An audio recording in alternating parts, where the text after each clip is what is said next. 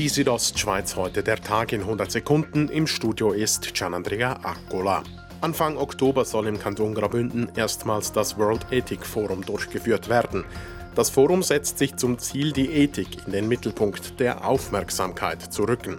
Dies in Bezug auf einen respektvollen Umgang, wie der Bündner Künstler und Geschäftsführer des Forums Linard Bardil sagt. Ziel ist, dass einerseits Projekte vorgestellt werden, die zukunftsfähig sind, Wirtschaft, die enkeltauglich ist und äh, 400 Leute, die dort wieder rauskommen und sagen, ich mache mir wieder etwas anderes.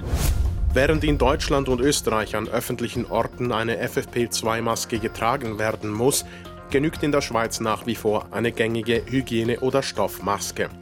Eine FFP2-Maske bietet zwar mehr Schutz vor einer Ansteckung mit dem Coronavirus, im Alltag sei diese Maske jedoch nicht nötig, sagt Infektiologe Felix Fleisch vom Kantonsspital Graubünden. Nötig ist wirklich dort, wo Aerosol generiert werden und das sind vor allem bei Sachen, die im Spital stattfinden, also wenn man Leute künstlich beatmen tut oder reanimieren muss.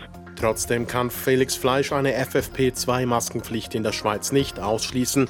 Der Druck aus dem Ausland sei groß. Die Grippesaison in der Schweiz ist bisher ausgeblieben. Influenzaviren seien landesweit nicht feststellbar, heißt es im aktuellen Grippebericht des Bundesamtes für Gesundheit. Der Grund dürften die Schutzmaßnahmen gegen das Coronavirus sein. Zum Sport Ski Alpin. Zwei Bündner sind beim heutigen Super-G in Kitzbühel in die Punkte gefahren. Gino Cavierzel klassierte sich dabei im 22. Schlussrang. Stefan Rogentin wurde 28. Der Sieg ging an Vincent Kriechmeier aus Österreich.